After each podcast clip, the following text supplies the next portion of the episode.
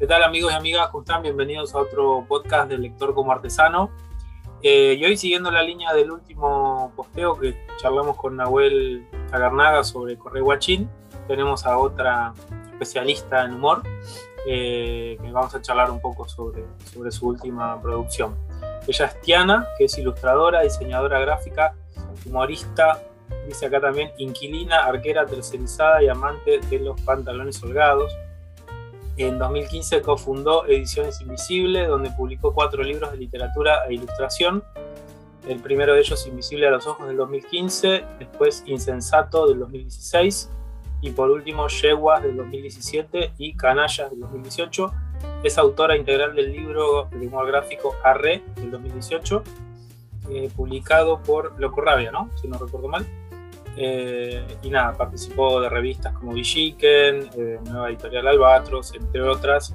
Eh, nada, también trabajó en el desarrollo de videojuegos y realizó ilustraciones para diferentes, diferentes marcas como Twistos, PepsiCo, nada, varias, multirubro, polirubro, ¿no? Todo terreno. Mucho humo en ese. Mucho humo en ese perfil, sí. Ah, sí, está un poquito inflado, está un poquito inflado para, para LinkedIn, sería como un perfil de LinkedIn. Más o menos, está ahí. Bueno, ¿cómo andas, Che? Eh, gracias por aceptar la, la, charla. Eh, Muchas gracias por tu invitación. Bueno, nada, arrancamos con una pregunta medio, medio obligada, ¿no? Pero yo leía que sos diseñadora gráfica y bueno, en algún punto salen productos de, de cómic o de, de, estilo historieta y pareciera ser como muy obvio, ¿no? El vínculo, pero no todos los diseñadores gráficos hacen historieta, entonces la pregunta es, ¿cuánto de diseñadora llevas a tu tu estilo, si impactó en algún, algún lado de, tu producción, tu carrera como diseñadora y cómo te conectas un poco con la historieta. Sí, eh, sí, medio que todo lo que vas haciendo en tu vida día a día, y tanto laboral como vida libre, digamos, influye en lo que terminas haciendo en tus viñetas.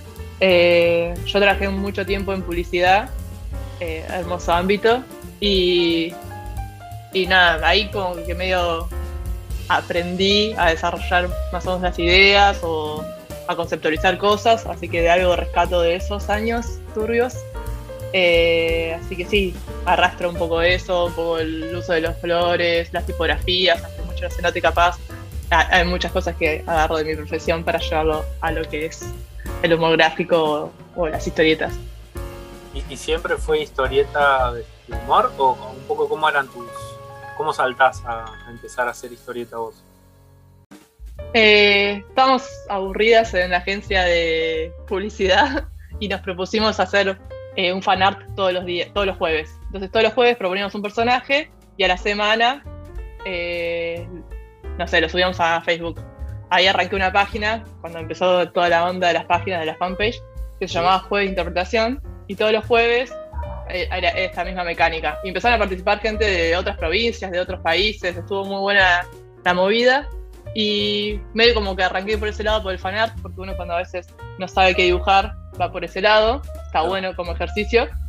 Y como mucho no sabía dibujar, medio que me tiré ahí por el lado humorístico para más o menos zafar la situación, digamos. Claro. Eh, y un poco me fue llevando eso. Eh, el ejercicio este semanal me fue llevando a, al humor, digamos. ¿Y sos de, lo que había planeado. Sí. ¿Y sos de consumir, de leer historieta en general o, o, o no? ¿Cómo, sí. ¿Cómo, es? Un montón. Eh, ah, sí. Ahora que el sueldo me da un poquito más, eh, leo capaz que un poquito más. Eh, sí, voy variando. Tipo historietas de autores franceses, españoles. Arranqué obviamente con el manga. Tipo, ah, tengo como mi colección de 300 mangas. Eh, bien cuidaditos todos. Eh, sí, fui, voy variando un poco en cuanto a los autores.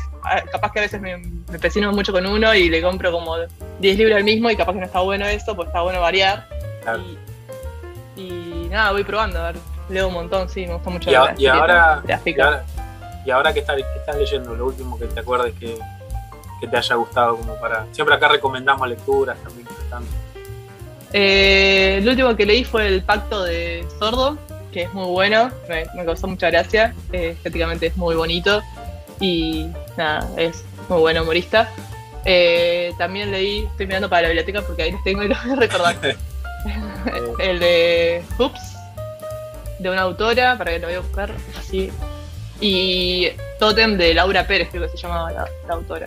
Esos son los últimos que leí, que son autores españoles. Bien, está bien. bastante, ahí tenemos varios, varios para varias puntas. Em, y la otra pregunta que, enseguida, bueno, un poco la empezaste a responder.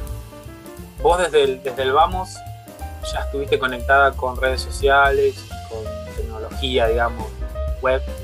Em, y hablando con, con Nahuel eh, el lunes pasado, eh, la, charla derivó en un momento sobre, bueno, en algún punto el formato limita el contenido, ¿no?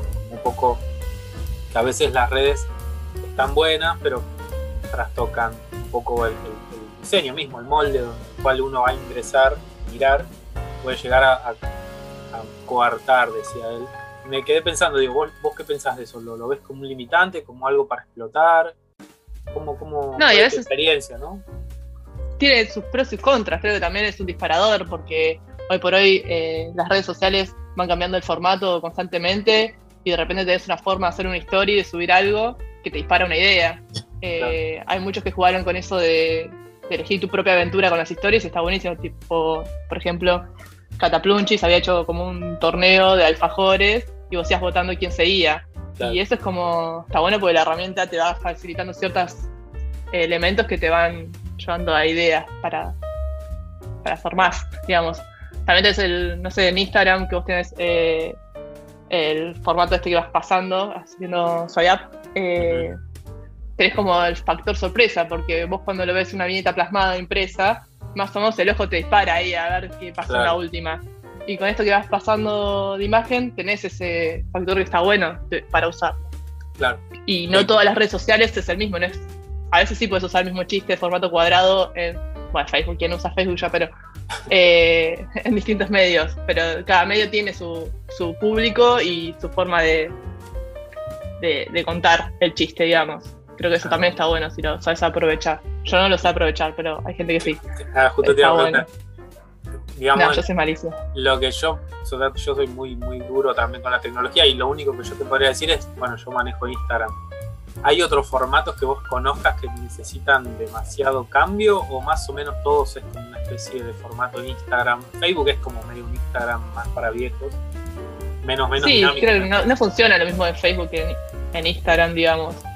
Eh, ya eso es otro público, creo Facebook funciona el meme de, señora mayor, que está bueno también igual. Yo entro ahí a, ver memes y no sé, y publicaciones de venta de camisetas de fútbol, cosas así. Eh, pero sí hay gente que sabe explotar muy bien lo que es TikTok eh, o mismo Twitter. No, no, no sé. Yo, yo, sé que no sé aprovechar ningún medio. Pero está bueno también porque vas conociendo gente. Esto ya quedó. Lo que voy a decir ahora es re viejo, digamos, porque eh, ya, ya estamos hace años con las redes sociales, pero todo esto ayuda a conocer muchos autores que, los diarios o las editoriales nos animan a publicar. Tenemos siempre los mismos humoristas que, y vamos a hablar ahora en feminismo si, si queremos, eh, son los mismos. En el humor gráfico no hay muchas mujeres, digamos, publicadas. Y si nos quedamos en eso, solo conoceríamos a esos cinco que ya están desde año en el diario y en las editoriales. Y está bueno también esto de las redes sociales que ya se va hace muchos años de poder conocer autores todo el tiempo, constantemente. Ya uno te comparte algo y ya, ya conoces un autor nuevo y eso está buenísimo. Y, también me parece el ida y vuelta, ¿no? un poco el testeo medio de cómo está llegando a la gente. Me parece que es también otra cosa vieja, ya dicha mil veces, pero que hoy es más que nunca. Sí, igual te da un poco más de, capaz más de trauma, porque si este es un chiste que tuvo, no sé, 100 ah. likes y dices, ay, es muy malo, maldita sea. Depende cómo te pegue, digamos. Yo subo y dejo el celular ahí y me voy. No, no, no me gusta estar ahí, pendiente. Claro. Igual no tengo muchos fans, pero es como no me gusta mucho estar ahí. Pero está bueno, porque a veces también hay gente que te, te tira sugerencias de chiste o. Nada, está bueno ver, la interacción. No claro. en vivo en los eventos. Tipo, ver a la gente que pasa y, se ríe del chiste y lo explica es buenísimo. Ah, bueno, bueno, se extrañan un poco esos eventos todavía. Sí. Esperemos que este año vuelvan. Em, y otra cuestión que te iba a preguntar era sobre eh, esta cuestión de la. También charlando, fueron estoy como usándote de, de tomo, tomo dos, digamos, de, de las charlas sobre humor. Cosas que se me fueron disparando mientras hablábamos con Nahuel el otro día, que es poco la autobiografía, ¿no? La historieta, las historietas reales y toda esta, esta tendencia de, de, de mi vida contada en viñetas, tiene como un derrotero en el humor.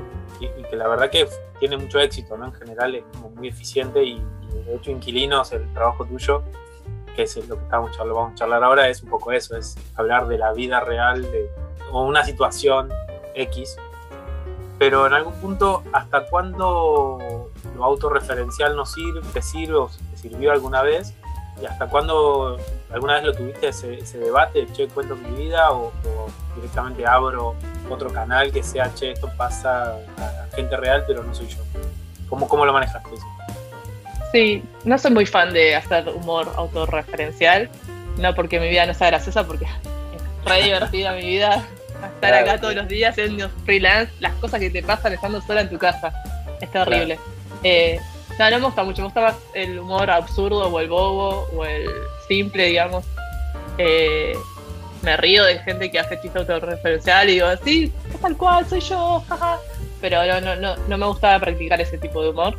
Eh, lo que pasó con inquilinos, que puede ser que haya agarrado observaciones de, lo que pasa con los alquileres, de situaciones reales, pero siempre llevándolo a un lugar absurdo. Nunca es como una situación que termina de, de identificarte, por decírtelo así.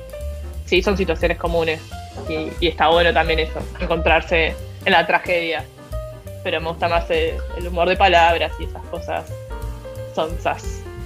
Claro, claro, o sea que no, no fuiste nunca un boceto de tus dibujos ni de tus historias. Está bien, está bien. No, cada tanto se me escapó un chiste autorreferencial que lo subí 10 meses después, cosa que la gente no sepa en qué estado Claro. está mi vida. Pero me siento un poco desnuda. Claro, claro, Mostrándolo.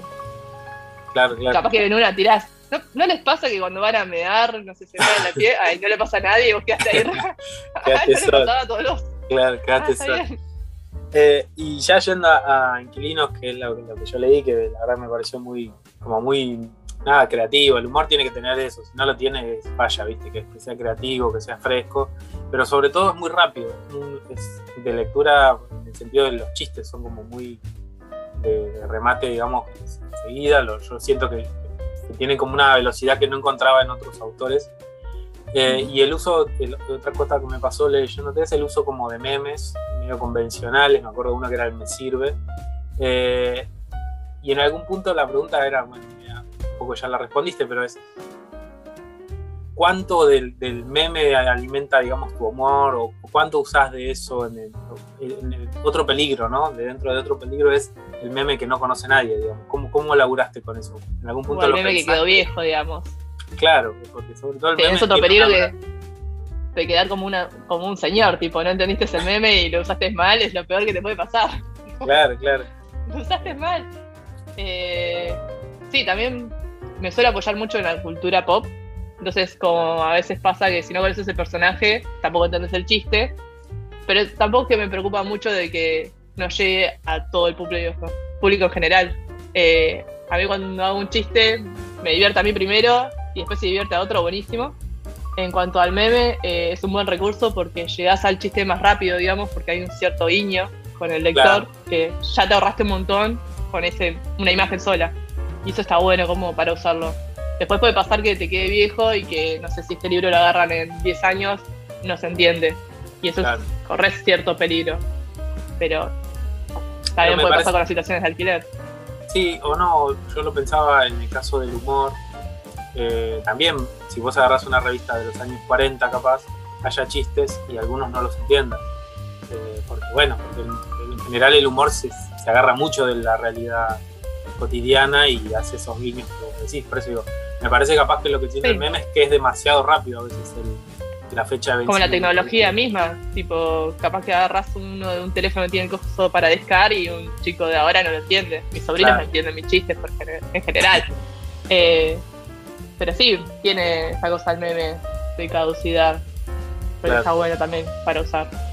Claro, claro. Y. Eh, bueno, y un poco medio también para, para ir como llegando a- al, al laburo tuyo y, y el futuro de ese laburo.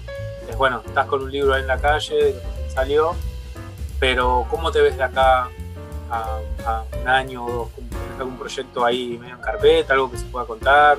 ¿Seguís en la línea del humor? ¿Es una línea que te, te cómoda? ¿Querés buscar algunos territorios nuevos? ¿Cómo, cómo viene? Es como la pregunta esa psicológica de cómo te ves a cinco años. No sé. eh, sí, ahora estoy un poco parada en cuanto a lo que produzco, un poco medio con pandemia y con mucho trabajo, así que no estoy haciendo humor. Siento que he necesitado como un cierto freno, no forzarlo. Eh, así que no sé para dónde va a ir. Mientras tanto, estoy dibujando una historieta con un guionista que no es de humor, sino que es más para, para explorar otro ámbito me gusta eso de un poco variar. Tengo ahí una R2 que quedó ahí también trabado por todo esto de la pandemia. Está como medio complicado todo porque no hay eventos. Eh, es muy difícil también las ventas y todo, así que está medio como parado la industria. Eh, así que no, no, no. Dejo que fluya, porque no, no me gusta esforzarlo un poco. No, no, no siento la obligación tampoco de subir todos los días o una vez por semana algo porque se me da el público. De hecho, ahora estoy subiendo una historia y sé que me la miran re poca gente porque lo tengo abandonadísimo el mm. Instagram. Pero es como medio lo que siento que necesito una pausa. No sé de qué tipo, no, tengo ni una carrera hecha, pero necesito una pausa ahora. Está bien, porque si no lo voy a hacer todo forzado y no me gusta hacer cosas forzadas. De alguna manera, tu, forma de laburo es más espontánea. ¿Cómo, llegas a inquilinos, a la consigna inquilinos? Inquilinos salió bastante fluyó bastante, me gustó mucho esto. Arrancó obviamente porque me tenía que mudar y ahí tipo me puse a hablar con personas que también se tenían que mudar porque fue la época del cambio de contrato. Entonces como empezaron a salir mucho las ideas de, toda la, mierda que es alquilar. Y me gustó eso. Y en un punto tipo salió tan rápido, en cierto modo, porque hacer un libro en un año me parece demasiado rápido, que tampoco es como que por momentos me frenaba y decía, pero capaz que ya estoy forzando la idea y no es tan gracioso, o sí. De hecho, creo que hay algunos que los, los reverería porque capaz que quedaron medio forzados. Eh, pero eso fluyó bastante, por suerte. Eh, hay mucha mierda de contenido de alquiler, así que. Yo creo que tenés, ¿no? ¿Te quedó material afuera? ¿Cómo fue? Sí, sí, pero era eso mismo de que yo por lo general lo escribo, creo que muchos hacen ese proceso, y al otro día leerlo y al otro día leerlo y ver si todavía te sigue causando gracia. Y cuando lo bajás, si todavía te sigue causando gracia, que es un proceso medio horrible porque para mí el chiste cuando te cae, te reís un montón y cuando estás dibujando empezás a dudar diciendo, esto no era tan gracioso, o sí, o según como pongas un personaje va, vas a, a, fortalecer la idea, capaz. Pero es todo un proceso que vas viendo y después no te gusta, te deja de gustar gracia, pero por suerte salió todo como bastante armónico algunos sí quedaban medio afuera porque solo yo me reía. Eh, y así que, no sé. Eh, seguramente me quedan muchas cosas afuera porque las situaciones eh, son muy malas para algunos inquilinos. Tienen muchos problemas para alquilar. Yo tuve bastante suerte sacando a mis vecinos nuevos. Además está todo bien. Sí, sí, pero bueno, es como está en la tapa, es un poco un juego de, azar casi, tantas variables que a la larga, bueno, estás medio entregado a, tantas cosas que, no sabes cómo va a salir, ¿viste? Así que me pareció genial esa idea ya. Y después es otro dato que lo leí en algún punto cuando te hicieron una entrevista, que es eh, un montón de, no, quiero, no tengo el dato si estadístico, pero estamos hablando de por lo menos un 40 al 50% de la población del país tienen problemas de, vivienda, ¿viste? Entonces está yendo a un, nicho. Es horrible, es horrible.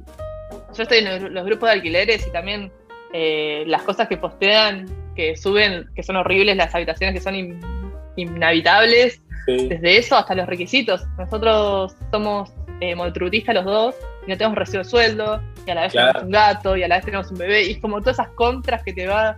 Y y en te cuesta un montón llegar a pagar el alquiler, como para tener que ocuparte de todas esas cosas que es mucha plata para moverte. Eh, este cambio de contrato también perjudicó a muchas personas que los terminaron sacando y aumentando un montón. Eh, y, es muy difícil, porque ya postean el anuncio y ya están todos así eh, saltando ahí para ver si pueden conseguir un día y se cancelan. Y es toda una. Como te terminan bajando un montón porque te dan un mes capaz para buscar un nuevo lugar, pero es como no es poco. O dos meses, y es poco, porque tienes que tener mucha plata de entrada, tienes que tener eh, la garantía, que ¿quién tiene ahora, hoy por hoy, padres con, con casa? Casi nadie, ya no quedan, se están extinguiendo, digamos, están en peligro de extinción. y cada vez son más los requisitos que es imposible, y encima si sos estudiante de afuera, también te, matan con los precios, te, habita, te alquilan una habitación que tiene una parrilla adentro. Eh, pero bueno, me hay parece. Gente que defiende esto, pero bueno. Claro, pero me parece que lo que está bueno del laburo tuyo es que vos lo usás. Da, el ángulo, el humor, el ángulo ese tiene el mismo. Sea, tu mensaje es clarísimo porque un montón de remates son de ese estilo, que es la injusticia, lo difícil. Eh, nada. Es que el humor sale de ahí, de la medio de la injusticia, de claro. de la mierda que es todo esto, porque si no, no sé qué hacemos. Y vos le encontrás el ángulo para descomprimirlo incluso, descomprimir la situación en el sentido de mostrarla y saber que estamos todos medio en el barro. Así que me parecía como de verdad un hallazgo. No recuerdo, la verdad, otros otros libros de humor enfocados en, en esa situación. Recuerdo algunos de Kino, viste, estas cuestiones que hablábamos de los grandes del pasado que, que hacían humor de todo, pero enfocado temáticamente sobre una situación inmobiliaria, por decirlo así, no, no recuerdo yo. Así que me parece como un hallazgo así doble, ¿no? Tuyo, de haberle encontrado ese filón. Por eso te decía, si había un Inquilinos dos capaz, estaría bueno. Estaba bueno para tirar el chico. Para llorar. Ya sale, sí. Porque aparte. Sí, material seguro que hay. Y bueno, parece. Eh, nada, y después, bueno, preguntarte la última, ya y cerramos. Es, lo, lo dijiste y estuvo bueno como punta para ampliarlo, que es el panorama de la historieta, ¿no? La historieta nacional, yo siempre hablo con gente de acá, entonces la última pregunta es cómo ve la historieta desde su ángulo, ¿no? Desde, el lugar en el que está trabajando y cómo ve el futuro de la historieta. algunos me hablan de un boom, ¿no? De ventas, otros me hablan de, la cuestión de, género, otros tienen una mirada mucho más sobre el arte, ¿no? Sobre qué hace la historieta nacional como vos quieras. Me parece que quedó una punta interesante con esto del humor y el, género. Si quieres charlar un poco sobre eso. Eh, si no, sobre lo que quieras, cómo ves vos la historieta hoy, ¿no? 2022 ya. La veo bien, ah, re resumida. Eh, creo que hace un par de años, más o menos unos 10, que hay, surgieron muchas editoriales independientes que, que abrieron un poco más el panorama de autores publicados y eso estuvo bueno, más sumado a los eventos que se estuvieron dando que eso fomenta mucho la compra de autores que no son tan conocidos, o sea, que vaya a lectores que no compren Naruto está buenísimo. Eh, hay eventos donde no van a comprar Funkos, van a comprar historietas y eso me parece genial. Eh, sí, creo que le falta un poco abrir un poco el panorama en cuanto a, a, las, a las autoras, que veo muy poco, eh, que me pasa a mí que no conozco guionistas, no conozco autoras integrales eh, y creo que como que estuvo bien estos últimos años que haya como antologías solo específicas de mujeres, estuvo bien, pero ya me parece que ya hay que irse de publicar mujeres porque está bien publicar mujeres y empezar a, a abrir eso, que no sé cómo se hace, no sé si faltan más autoras eh, escribiendo o si falta más editoriales publicando, yo creo que es más por el lado de la, editorial que falta ahí un poco de confianza en una autora, porque también mismo pasa que las premiaciones, por ejemplo, que son pocas las que son de historieta, eh, son muy pocas las nominadas y eso también hace que haya pocas autoras que se quieran meter en, el ámbito, por haber pocas nominadas, no fomentan a, que alguien se ponga a escribir. Eh, eso no está bueno creo que por ese lado me gustaría mucho más conocer eh, humoristas gráficas. Eh, si tengo que pensar en algunas, me quedo recorta y vamos a las obviedades como Maitena y Luis. Creo que hay un montón de humoristas gráficas que estaría bueno conocer, así como masivo, digamos. Después sí creo que esto la pandemia perjudicó mucho. Por suerte el sistema de preventa ayuda mucho a, a las editoriales bancar las impresiones, pues muy caro imprimir. Claro. Eh, y es muy caro, o sea, tarda mucho en, en lo que vos lo que vos invertiste, digamos. Eh. Así que también entiendo el lado de las editoriales que es muy difícil invertir y publicar en épocas de pandemia donde no está la feria del libro o eventos grandes donde ellos contaban antes para recuperar algo de, del dinero invertido. Eh, pero la, la, veo bien, creo que hay mucha variedad de autores y, y como que está bueno eso. No, no se encaprichan con uno y publican 30 de ese, así que eso está bueno, para hay variedad. Y eso, no, no sé si aporta algo más. No, no, digo, y estaba pensando. Vamos a la historieta acá. Cuando hablabas de, de, de la cuestión editorial, eh, eh, vos también fuiste editora, te quería preguntar eh, si el mundo editorial es más masculino, sigue, sigue, habiendo como una tendencia de más varones que mujeres, porque uno diría, bueno, dentro del mundo de autores se diversificó, con comillas, un poco más porque aparecen nombres, ¿no? Incluso vos serías un, un emergente de eso. Pero el mundo editorial, ¿cómo, ¿cómo, lo ves vos desde tu experiencia de editora? Y ya con eso ya cierto.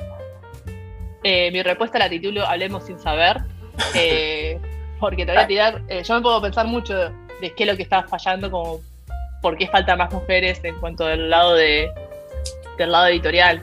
Eh, del otro lado, porque también eso estaría bueno, ayudaría a, también a, a publicar autoras. Y, y, creo que un poco va por el lado también de que cuando uno es editorial, eh, editor independiente, publicar un libro es muy caro y ser editor, editor independiente también requiere que tengas un buen sueldo, digamos. Y ahí vamos a todo un lío de que, que capaz que no hay tantas autoras porque es medio difícil llegar a ese punto de tener un buen sueldo.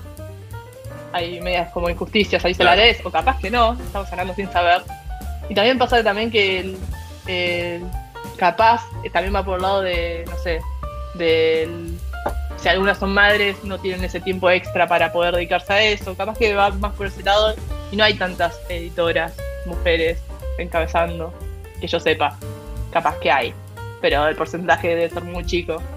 Eh, la mayoría de las editoriales independientes que hay ahora que conozco son la mayoría hombres, casi un 80, pero por tirar datos sin saber. No, igual yo tengo la misma sensación, tengo la misma impresión que vos, ¿eh? capaz estamos los dos errados en la misma mirada, pero me parece que es un ámbito más masculino, pero medio tradicionalmente la historieta tiene como ese contenido, ese Sí, pero también vamos a los eventos también, que cuando invitan autores o lo que fuera a hablar, es muy masculino. Es masculino. Yo a veces me sentí medio como eh, las películas estadounidenses que tienen que ponerse un negro por obligación, como que yo era la invitada para sí, decir, sí. hey, invitamos mujeres también, ¿eh? Pero siempre fue la, la única y, y, capaz que un acompañante más y, y, se siente mucho esa cosa de, de, del ambiente de varones. Y está bien, capaz que yo hace poco hablé con uno que había estado organizando uno de, unos premios para como incentivar a que no se nomine más mujeres. Y me decía, bueno, pero tampoco las mujeres quieren ser de jurado, por ejemplo. Pero, y sí, como que es como una, una pelea, si no invitas, si no nominás, es como todo un círculo que nunca termina de salir, pues termina siendo siempre los mismos eh, varones invitados a, a, hablar, a dar charlas, a lo que fuera. Y que de ahí queda como que es un ambiente de hombres cuando no lo es. Eh, claro. Si vas a ver, o sea, la gente que va a los eventos, a la Comic Con y a lo que fuera, eh, a la Carmen Boone, los fuera, es la mitad y mitad. Hay muchas mujeres que leen historieta y son fans y se visten de Goku. Hay un montón de mujeres. Claro, claro. O sea, el público es, es remixto. El tema son los autores. Sí, igual, incluso el, el, circuito, claro, el circuito tiene como esos vicios medio, medio viejos para mi gusto. Pero bueno. Es muy viejo y muy rancio y no sé. Me puse a contar y eran los nominados eran 60 y había 8 mujeres nomás nominadas y ninguna ganó por ejemplo. Y es como, dale, hay un montón de. Nosotros, no sé, Sol Otero, que es una autora de, de la Sí. hostia, que sacó un montón de libros y. y dale, tendría que estar en. Igual creo que no vive acá, pero debería estar en todos lados, digamos, básicamente. Sí, y igual lo está, porque es muy buena la eh. Sí, pero me, coincido con vos que, el premio da lugar, visibiliza, digamos, visibiliza algo, ¿no? Eh, Siempre digo que a veces vos lees premios Nobel de literatura, te llegan a vos porque fueron premio Nobel, si no, no los editan, no los venden. Entonces, el premio a veces da ese lugar ¿viste? simbólico. Sí, pero mismo ponerle a- al libro un sticker que diga ganó tal premio. Entonces, Claro. eso ya también le ayuda un montón a la autora a seguir publicando y a que la sigan viendo y está buenísimo. Pero no, no pasa y es toda una cosa que se va arrastrando y seguimos pensando que es un ámbito de, de hombres cuando no lo es. Pero vos le ves más una salida a un cambio o ves como más una permanencia? Si tuvieras que, a- seguir hablando sin saber. hablando sin saber. Hablemos sin saber. El, Sí, el obvio, año que viene, los, los próximos, vos lo ves más. Sí, es todo un. de pasos así lentos, digamos. Eh, esto de que haya mucho evento y muchas autoras que también se autopublican, hay autoras que hacen fanzines, hay autoras que. hay un montón de autoras que van a los Claro. eventos, que las ves sentadas ahí eh, vendiendo sus productos, que, que ayuda un montón eso. Y es más una batalla lenta y de este lado que Claro. bueno, tampoco, no sé, es difícil también. Entiendo todas las partes eh, y no sé cómo resolverlo, no tengo la respuesta, no, no sabría cómo fomentar Ah, o a- empujar para que se haga un poco más rápido. Pero sí, yo creo que hay ganas, siempre hay y autoras grosas las hay un montón. De hecho, uno de los libros que publiqué que fue Yeguas era solo de- eran ilustraciones de citas de mujeres célebres, ilustrado por mujeres. Hice una convocatoria y se anotaron 5.222 personas, de Wow. los cuales me vi 5.222 portfolios, me los vi todos. Y de los que quedaron, eh, ahora voy a tirar un dato que creo que eran 64 o 68, no me acuerdo bien. eh, solo conocía 9. Mira, Entonces es como autoras sobran un montón, claro. pero claro. eh, falta conocerlas porque hay que estar como compartiéndolas y fomentando que su trabajo, digamos. Pero autoras hay un montón. Y eh, todas eran una más grosa de la otra, tipo, no hay ninguna que diga la puse porque no, no llegaba Sí. a completar el libro. O sea, me quedaron un montón de afuera y son zarpadas todas. Buenísimo. Bueno, ese también me lo debo, así que un día lo leeré, llego así, y lo reseñaremos, porque a veces reseñamos también en el Instagram. Digo plural y soy yo solo, pero reseño algunos. Está bueno eso de Parece que hay un montón de como gente un montón. Es el truco. Sí, como a, a mí me mandan currículum, me mandaban currículum para la editorial y era yo en mi casa en calzones con el ventilador prendido al Claro. 3. Sí, Como sí. está bueno medio fomentar El- o el pararse equipo, un poco más serio. que hay un equipo atrás. Pero bueno. Bueno, Tiana, no tengo muchas más preguntas, así que nada, agradecerte un montón a los que están escuchando, que compren y que compartan inquilinos, está buenísimo. Y bueno, los, los vemos eh, en el próximo posteo del lector artesano. Un abrazo.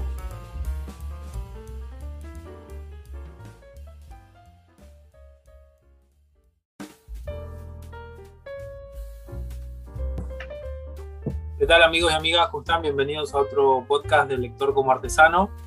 Eh, y hoy siguiendo la línea del último posteo que charlamos con Nahuel Tagarnaga sobre Correo Guachín, tenemos a otra especialista en humor eh, que vamos a charlar un poco sobre, sobre su última producción.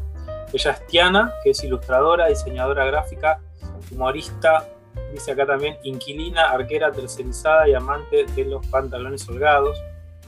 En 2015 cofundó Ediciones Invisible, donde publicó cuatro libros de literatura e ilustración.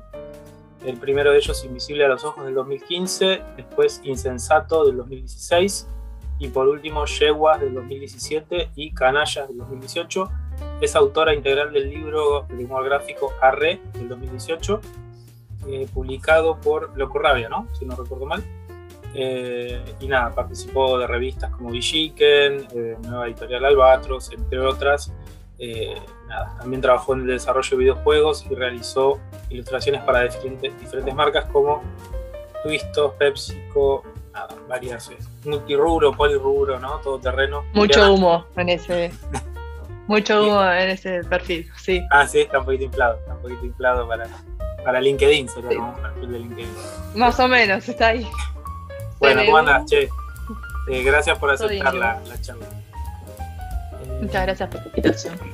Bueno, nada, arrancamos con una pregunta medio, medio obligada, ¿no? Pero yo leía que sos diseñadora gráfica y bueno, en algún punto salen productos de, de cómic o de, de estilo historieta y pareciera ser como muy obvio, ¿no? El vínculo, pero no todos los diseñadores gráficos hacen historieta, entonces la pregunta es, ¿cuánto de diseñadora llevas a tu, a tu estilo? Si impactó en algún, algún lado de tu producción tu carrera como diseñadora y cómo te conectas un poco con la historieta. Sí, eh, sí, medio que todo lo que vas haciendo en tu vida día a día, y tanto laboral como vida libre, digamos, influye en lo que terminas haciendo en tus viñetas. Eh, yo trabajé mucho tiempo en publicidad, eh, hermoso ámbito, Y, y nada, ahí como que medio aprendí a desarrollar más o menos las ideas o a conceptualizar cosas, así que de algo rescato de esos años turbios. Eh, así que sí, arrastro un poco eso, un poco el uso de los flores, las tipografías, hace mucho la cenote capaz. Hay muchas cosas que agarro de mi profesión para llevarlo a lo que es el humor gráfico o las historietas. ¿Y, siempre fue historieta de humor o un poco cómo eran tus... ¿Cómo saltás a, empezar a hacer historieta vos? Eh, estamos aburridas en la agencia de publicidad y nos propusimos hacer eh, un fanart todos los días, todos los jueves. Entonces todos los jueves proponíamos un personaje y a la semana, eh, no sé, lo subíamos a Facebook. Ahí arranqué una página, cuando empezó toda la onda de las páginas de la fanpage, que se llamaba Jueves de Interpretación, y todos los jueves era esta misma mecánica. Y empezaron a participar gente de otras provincias, de otros países, estuvo muy buena la movida.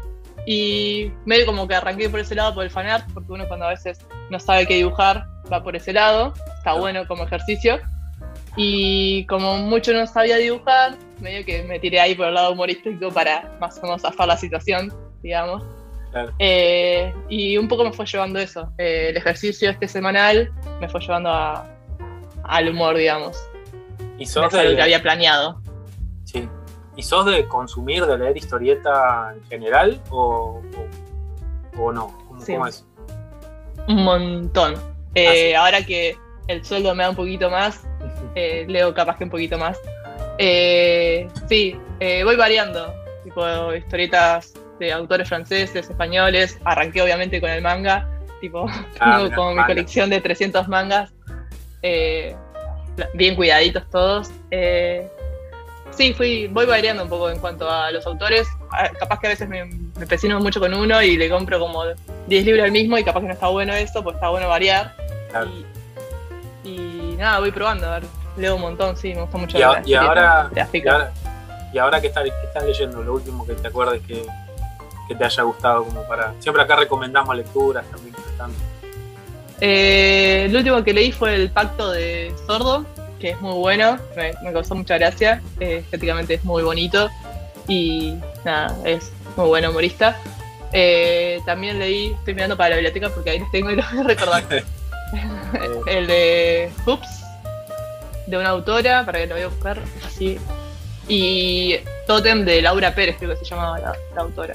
Esos son los últimos que leí, que son autores españoles. Bien, está bien. bastante, ahí tenemos varios, varios para varias puntas. Em, y la otra pregunta que, enseguida, bueno, un poco la empezaste a responder. Vos desde el, desde el Vamos ya estuviste conectada con redes sociales, con tecnología, digamos, web.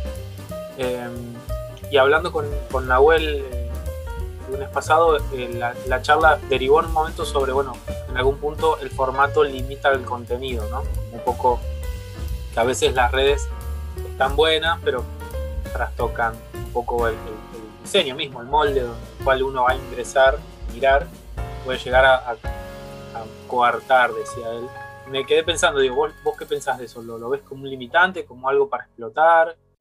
¿Cómo, cómo no, y a experiencia, no? Tiene sus pros y contras, creo que también es un disparador, porque hoy por hoy eh, las redes sociales van cambiando el formato constantemente y de repente tenés una forma de hacer una historia y de subir algo que te dispara una idea. Eh, hay muchos que jugaron con eso de, de, elegir tu propia aventura con las historias y está buenísimo. Tipo, por ejemplo, Cataplunchis había hecho como un torneo de alfajores y vos ibas votando quién seguía. Y eso es como, está bueno porque la herramienta te va facilitando ciertos elementos que te van llevando a ideas para, para hacer más, digamos. También es el, no sé, en Instagram que vos tenés eh, el formato este que vas pasando, haciendo swipe eh, tenés como el factor sorpresa, porque vos cuando lo ves una viñeta plasmada impresa, más o menos el ojo te dispara ahí a ver qué pasó en la última. Y con esto que vas pasando de imagen, tenés ese factor que está bueno para usar. Claro. Y no todas las redes sociales es el mismo, ¿no? Es, a veces sí puedes usar el mismo chiste de formato cuadrado en, bueno, Facebook, quien usa Facebook ya, pero eh, en distintos medios. Pero cada medio tiene su, su público y su forma de, de, contar el chiste, digamos. Creo que eso también está bueno si lo sabes aprovechar. Yo no lo sé aprovechar, pero hay gente que sí. Ah, justo te iba a digamos, No, yo soy malísimo. lo que yo, yo soy muy, muy duro también con la tecnología y lo único que yo te podría decir es, bueno, yo manejo Instagram. ¿Hay otros formatos que vos conozcas que necesitan demasiado cambio o más o menos todos es como una especie de formato de Instagram? Facebook es como medio un Instagram más para viejos, menos, menos Sí, dinámico. creo que no, no funciona lo mismo en Facebook que en, en Instagram, digamos. Eh, ya eso es otro público, creo. Facebook Es otro. funciona el meme de, de señora mayor, que está bueno también igual. Yo entro ahí a, a ver memes y no sé, y publicaciones de venta de camisetas de fútbol, cosas así. Claro. Eh, Claro. Pero sí hay gente que sabe explotar muy bien lo que es TikTok eh, o mismo Twitter. No, no, no sé. Claro. Yo, no- yo sé que no sé aprovechar ningún medio. Pero está bueno también porque vas conociendo gente. Esto ya quedó. Lo que voy a decir ahora es re viejo, digamos, porque eh, ya, ya estamos hace años con las redes sociales. Pero todo esto ayuda a conocer muchos autores que, que los diarios o las editoriales no se animan a publicar. Tenemos Claro. siempre los mismos humoristas que. Y vamos a hablar ahora en feminismo si, si queremos. eh, Sí, sí, son los mismos. En el humor gráfico no hay muchas mujeres, digamos, publicadas. Y si nos quedamos en eso, solo conoceríamos a esos cinco que ya están desde año en el diario y en las editoriales. Y está bueno también esto de las redes sociales, que ya se va hace muchos años, de poder conocer autores todo el tiempo, constantemente. Ya uno Sí. te comparte algo y ya, ya conoces a un autor nuevo, y eso está buenísimo. Y, y también me parece el ida y vuelta, ¿no? El, el- un poco el testeo medio de cua- cómo está llegando a la gente. Me parece que es también otra cosa vieja, ya dicha mil veces, pero que hoy es más que nunca. Sí, igual te da un poco sí. más de, capaz más de trauma, porque si hiciste un chiste que tuvo, no sé, 100 Ah. likes y dices, ay, es muy malo, maldita sea. Depende cómo te pegue, digamos. Claro, Yo subo y dejo el celular ahí y me voy. No, no, no me gusta estar ahí, ahí. pendiente. claro. Igual no tengo muchos fans, pero es como no me gusta mucho estar ahí. Pero está bueno, porque a veces también hay gente que te, te tira sugerencias de chiste o. Nada, está bueno ver, ver la interacción. Gusta Claro. más en vivo, en los eventos. Tipo, ver a la de- gente que pasa y, y se ríe del chiste y lo explica Claro. es buenísimo. Ah, bueno, está. bueno, se extrañan un poco esas- esos eventos todavía. Sí. Esperemos que este año vuelvan. ¿Eh? Y otra cuestión que te iba a preguntar era sobre eh, esta cuestión de la. También charlando, fueron- estoy como usándote de, de tomo, tomo dos, digamos, de, de las charlas sobre humor. Cosas que se me fueron disparando mientras hablábamos con Nahuel el otro día, que es un poco la autobiografía, ¿no? La historieta, las historietas reales y toda esta, esta tendencia de, de- mi vida contada en viñetas tiene como un derrotero en el humor y, y que la verdad que tiene mucho éxito, ¿no? En general es como muy eficiente y, y de hecho Inquilinos, el trabajo tuyo, que es lo que estamos charlando, vamos a charlar ahora, es un poco eso, es hablar de la vida real de, o una situación X, pero en algún punto, ¿hasta cuándo lo autorreferencial no sirve, te sirve o te sirvió alguna vez? ¿Y hasta cuándo alguna vez lo tuviste ese, ese debate, che, cuento mi vida o, o directamente abro otro canal que sea, che, esto pasa a gente real, pero no soy yo? ¿Cómo, cómo lo manejaste eso? Sí, no soy muy fan de hacer humor autorreferencial. No porque mi vida no sea graciosa, porque es re divertida mi vida. Estar Claro, acá sí. todos los días haciendo freelance, las cosas que te pasan estando sola en tu casa. Es terrible. Eh, no, no me gusta mucho, me gusta más el humor absurdo o el bobo o el simple, digamos. Eh, me río de gente que hace chiste autorreferencial y digo, sí, es tal cual, soy yo, jaja. Pero no, no, no, no me gusta practicar ese tipo de humor.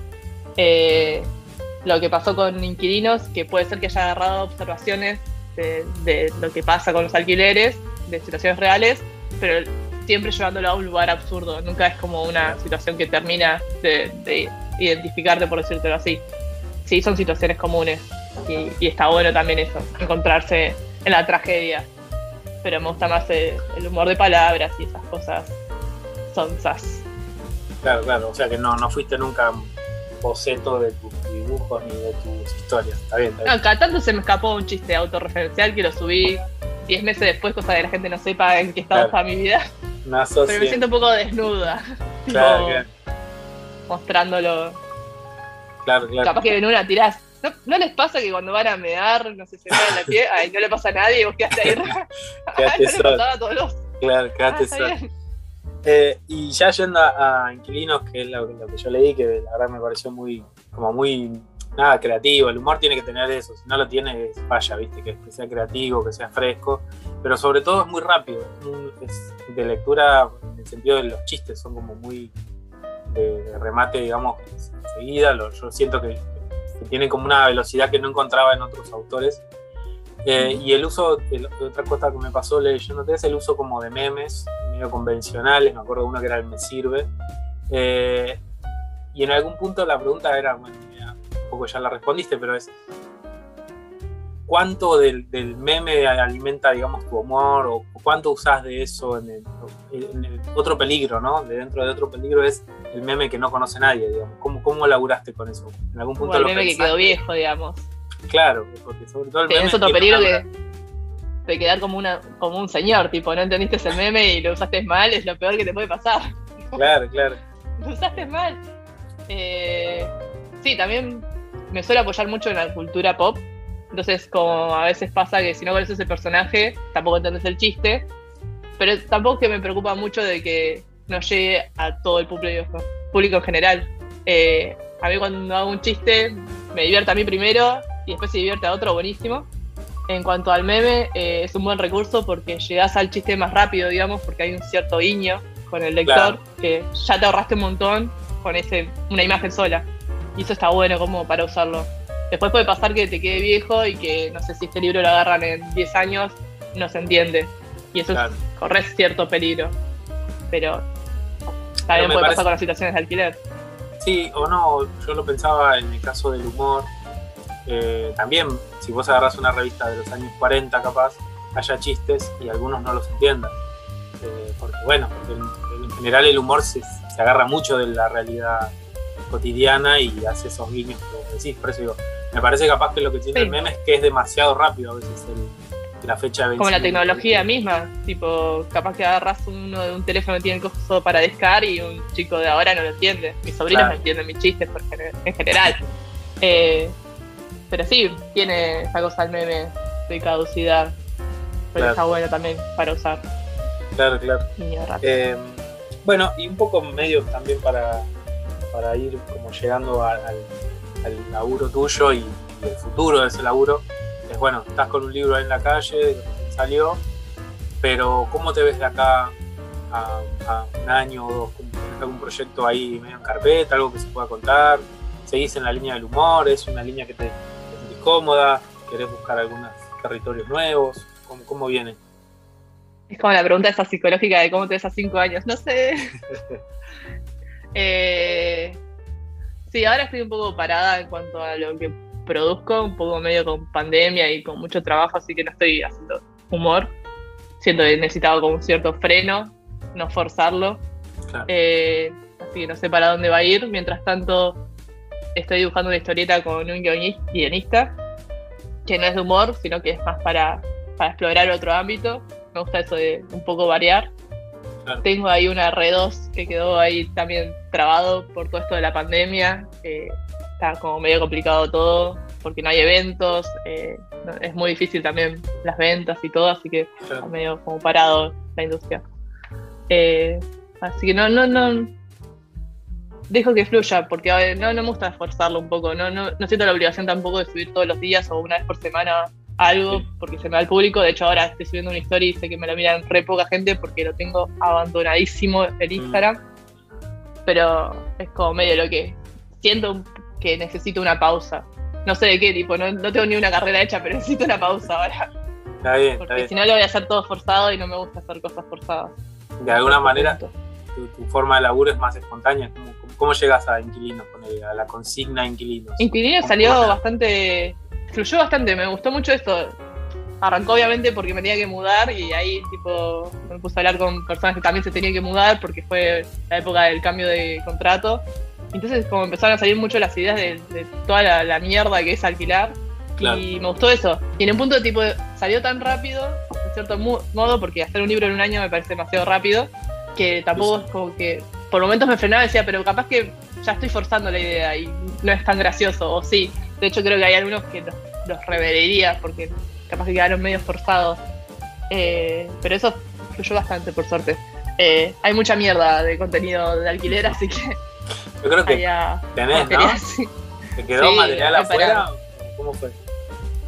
Sí, sí, pero era eso mismo de que yo por lo general lo escribo, creo que muchos hacen ese proceso, y al otro día leerlo y al otro día leerlo y ver si todavía te sigue causando gracia, y Claro. cuando lo bajás, si todavía te sigue causando gracia, que es un proceso medio horrible, porque para mí el chiste cuando te cae, te reís un montón, y cuando estás dibujando empezás a dudar diciendo, esto no era tan gracioso, o sí, Claro. o según cómo pongas un personaje va, va- vas a, fortalecer la idea, capaz. Pero es todo un proceso que vas viendo y después no te gusta, te deja de causar gracia. Pero por suerte salió todo como bastante armónico. Algunos sí quedan medio afuera porque solo yo me reía. Eh, y así que, no sé. Eh, seguramente me quedan muchas cosas afuera porque las situaciones eh, son muy malas para algunos inquilinos Sí. tiene muchos problemas para alquilar. Yo fue- tuve bastante suerte sacando a mis vecinos nuevos. Y además está todo bien. Sí, sí, pero bueno, es como está en la tapa, es un poco un juego de, de azar casi, tantas variables que a la larga, bueno, estás medio entregado a, a tantas cosas que, que no sabes cómo va a salir, ¿viste? Así que me pareció genial esa idea ya. Y después es otro dato que lo leí en algún punto cuando te hicieron una entrevista, que es eh, un montón de, no, quiero, no tengo el dato si estadístico, pero estamos hablando de por lo menos un 40 al 50% de la población del país tienen problemas de, habi- de- de vivienda, ¿viste? Entonces está yendo a un, a un Es nicho. horrible, es horrible. la- el- Yo estoy en los- grupos de alquileres y también eh, las cosas que postean, que suben, que son horribles, las habitaciones que son in- inhabitables. Sí, desde eso hasta los requisitos. Nosotros somos eh, los dos y no tenemos recibo de sueldo y a la vez Claro. tenemos un gato y a la vez tenemos un bebé y es como todas esas contras que te va y, y en serio te cuesta un montón llegar a pagar el alquiler como para tener que ocuparte de todas esas cosas que es mucha plata para moverte. Eh, este cambio de contrato también perjudicó a muchas personas que los terminaron sacando y Ujú. aumentando un montón. eh, y, es, y es muy difícil, porque ya postean el anuncio y ya están todos así eh, saltando ahí para ver si pueden conseguir Tal un día y te cancelan. Y es toda una. Como te terminan bajoneando un montón porque te dan un mes capaz para buscar eh, un nuevo lugar, pero es como no es poco. Claro. O dos meses, y es poco porque tienes que tener mucha plata de entrada, tienes que tener eh, la garantía. que ¿Quién tiene ahora, hoy por hoy, padres con, pa- con casa? Sí, sí. Casi nadie. Ya no quedan, se están extinguiendo, digamos. Están en peligro de extinción. sí, y sí. cada vez son más los requisitos que es imposible. Y encima, si sos estudiante de afuera, también te, te matan con los precios, te, habita- te alquilan una habitación que tiene una parrilla adentro. O sea, Sí. Eh, pero bueno, y me hay gente parece que defiende esto. Pero bueno, Claro, pero me parece que lo que está bueno del laburo tuyo es que vos lo usás, da, el ángulo, el humor, el ángulo ese tiene el mismo, sea, tu mensaje es clarísimo porque un montón de remates son de ese estilo, que es la injusticia, lo difícil, eh, nada, es que el humor sale de ahí, de la medio de la injusticia, de Claro. veámonos de la mierda que es todo esto, porque si no, de no la sé qué hacemos. y vos le encontrás el ángulo para descomprimirlo incluso, descomprimir la situación en el sentido de mostrarla y saber que estamos todos medio en el barro. Así que me parecía como de verdad un hallazgo. No recuerdo, la verdad, otros otros libros de humor enfocados en, en esa situación. Recuerdo algunos de Kino, viste, o estas cuestiones que hablábamos de los grandes del pasado que, que hacían humor de todo, pero enfocado temáticamente sobre una situación inmobiliaria, por decirlo así, no, no recuerdo yo. Así que me parece como un hallazgo así doble, ¿no? Tuyo, de haberle encontrado ese filón. Por eso te decía, si había un Inquilinos 2 capaz, estaría bueno. Estaba bueno para tirar el chivo. Para llorar. Ya sale, sí. Porque aparte, Sí, ma- material seguro que hay. es bueno, parece. Eh, nada, y después, bueno, preguntarte la última, ya y cerramos. Es, lo, lo dijiste y estuvo bueno como punta para ampliarlo, que es el panorama de la historieta, ¿no? La historieta nacional, yo siempre hablo con gente de acá, entonces la última pregunta es cómo ve la historieta desde su ángulo, ¿no? Desde, su- desde el lugar en el que está trabajando y cómo ve el futuro de la historieta. Si- algunos me hablan de un boom, ¿no? De ventas, otros me hablan de, no sé, de la cuestión de, de género, otros tienen una mirada mucho más sobre el arte, ¿no? Sobre qué hace la historieta nacional. Como vos quieras, me parece que quedó una punta interesante con esto del humor y el, y el género, si querés charlar un poco sobre eso. Eh, si no, sobre lo que quieras, cómo ves vos la historieta hoy, ¿no? En 2022 ya. La veo bien, ah, re resumida. Eh, creo que hace un par de años, más o menos unos 10, que hay, surgieron muchas editoriales independientes que, que abrieron un poco más el panorama de autores publicados y eso estuvo bueno, más sumado a los eventos que se estuvieron dando, que eso fomenta mucho la compra de autores que no son tan conocidos, o sea, que vaya a lectores que no compren Naruto está buenísimo. Eh, hay eventos donde no van a comprar Funkos, van a comprar historietas y eso me parece genial. Eh, sí, creo que le falta un poco abrir un poco el panorama en cuanto a, a, las, autoras, que veo muy poco, eh, que me pasa a mí que no conozco guionistas, no conozco autoras integrales, y creo que como que estuvo bien estos últimos años que haya como antologías solo específicas de mujeres, estuvo bien, pero ya me parece que ya hay que irse de publicar mujeres porque está bien publicar mujeres y empezar a, a abrir eso, que no sé cómo se hace, no sé si faltan más autoras eh, escribiendo o si faltan más editoriales publicando, yo creo que es más por el lado de la, editorial que falta ahí un poco de confianza en una autora, porque también mismo pasa que las premiaciones, por ejemplo, que son pocas las que son de historieta, eh, son muy pocas las nominadas y eso también hace que haya pocas autoras que se quieran meter en, el ámbito por haber pocas nominadas. No fomentan a, que alguien se ponga a escribir. Eh, eso no está bueno. Creo que por ese lado me gustaría mucho más conocer eh, humoristas gráficas. si tengo que pensar en algunas, me quedo recorta y vamos a las obviedades como Maitena y Luis. Creo que hay un montón de humoristas gráficas que estaría bueno conocer, así como masivo, digamos. Eh, después sí creo que esto la pandemia perjudicó mucho. Por suerte el sistema de preventa ayuda mucho a, las editoriales bancar las impresiones, pues muy caro imprimir. Claro. Eh, y es muy caro, o sea, tarda mucho en, en lo que vos lo que vos invertiste, digamos. Así que también entiendo el lado de las editoriales que es muy difícil invertir y publicar en épocas de pandemia donde no está la feria del libro o eventos grandes donde ellos contaban antes para recuperar algo de, del dinero invertido.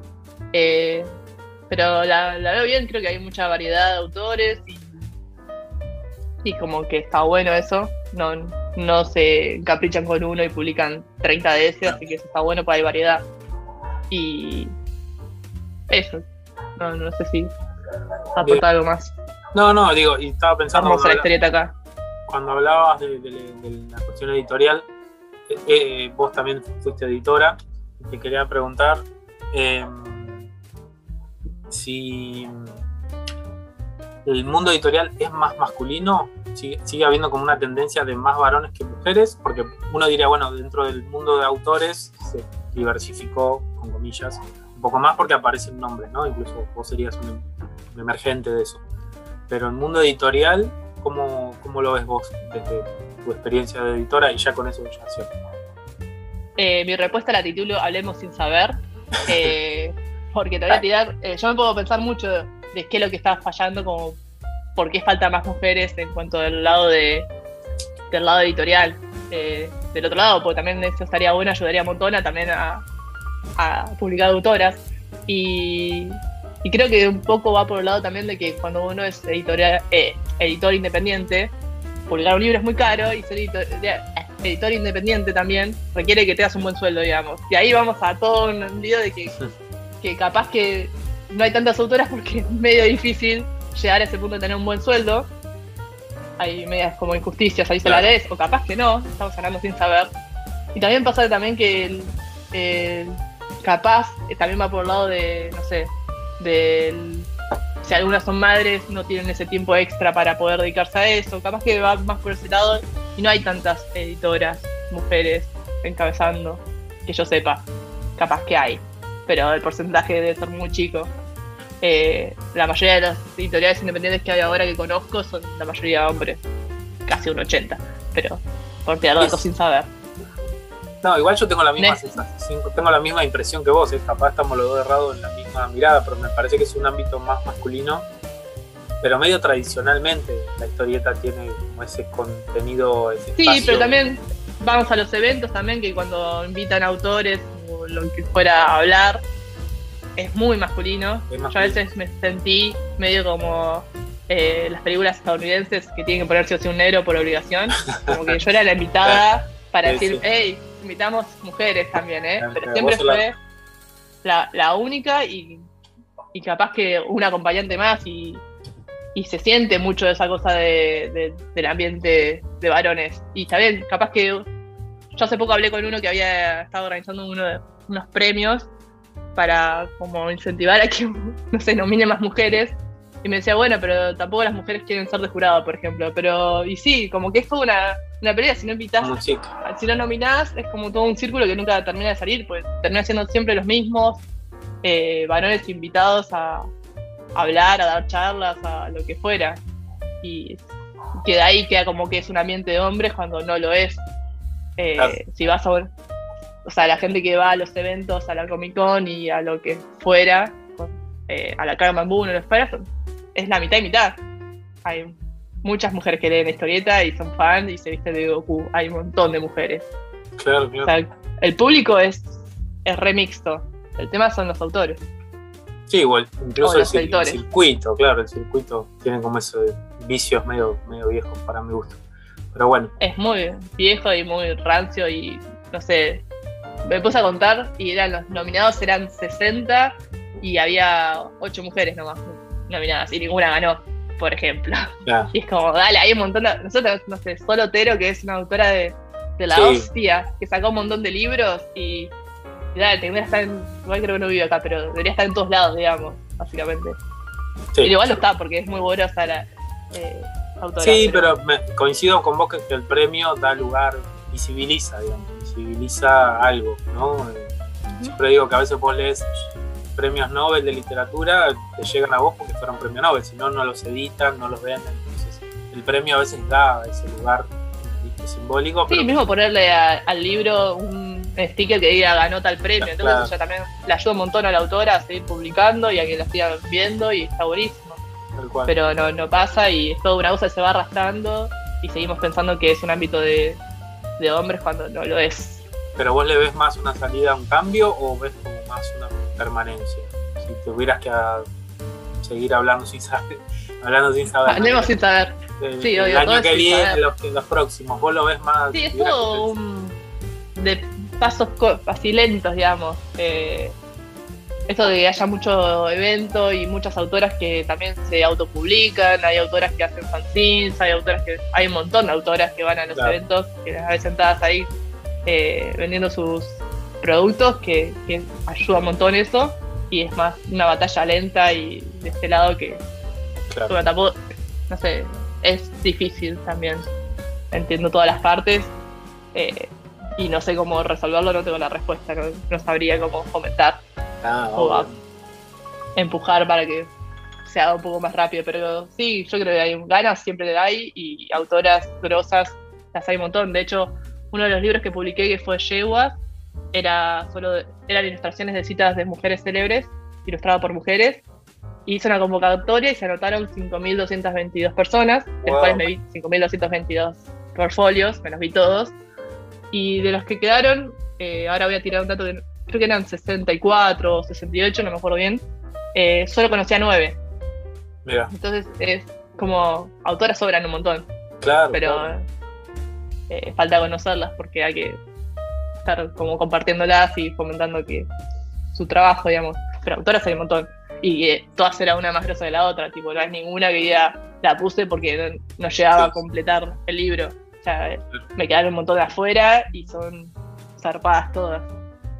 Buenísimo. Bueno, ese también me lo debo, así que un día lo leeré, llego y lo reseñaremos, porque a veces reseñamos también en el Instagram. Digo plural y soy yo solo, pero reseño algunos. Está bueno eso de. Parece que hay un montón. Es el truco. Sí, como a, mí me mandan currículum, me mandaban currículum para la editorial y era yo en mi casa en calzones con el ventilador prendido al 3. Sí, como sí. está bueno medio fomentar o pararse un poco más serio. Que hay un equipo atrás. Pero bueno. Bueno, Tiana, no tengo muchas más preguntas, así que nada, agradecerte un montón a los que están escuchando, que compren y que compartan Inquilinos, está buenísimo. Y bueno, los, los vemos. Eh, en el próximo posteo del lector artesano. Un abrazo.